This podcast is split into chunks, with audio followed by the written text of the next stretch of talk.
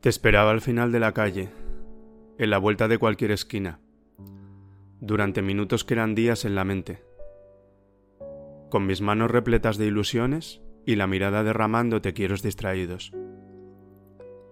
Justo ahí, caminando sobre el alambre de un lado a otro y dibujando con mis pasos un camino de símbolos entrelazados, imitando al infinito del que siempre me sentí parte.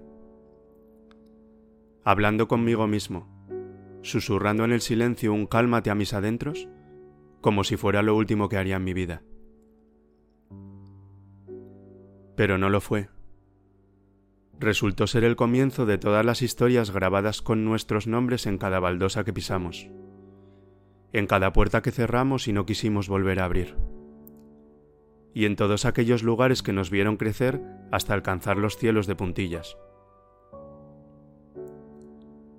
Otras veces volamos, tan alto que casi rozábamos el suelo, tan rápido que apenas parecíamos movernos. Es la parte más bonita de la vida. A veces te abraza, te mece entre sus brazos y te obsequia con experiencias y personas irrepetibles en los momentos más inesperados del viaje.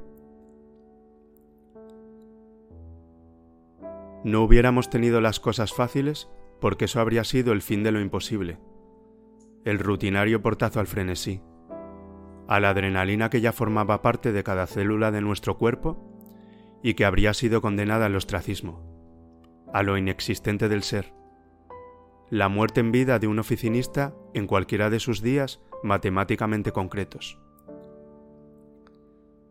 Sería un sueño de no haberlo vivido.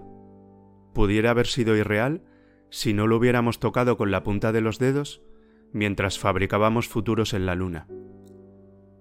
Y en todas esas estrellas que nunca nos tumbamos a observar porque estábamos demasiado ocupados tratando de ocultarnos entre las sombras, suplicando que la oscuridad no terminara jamás.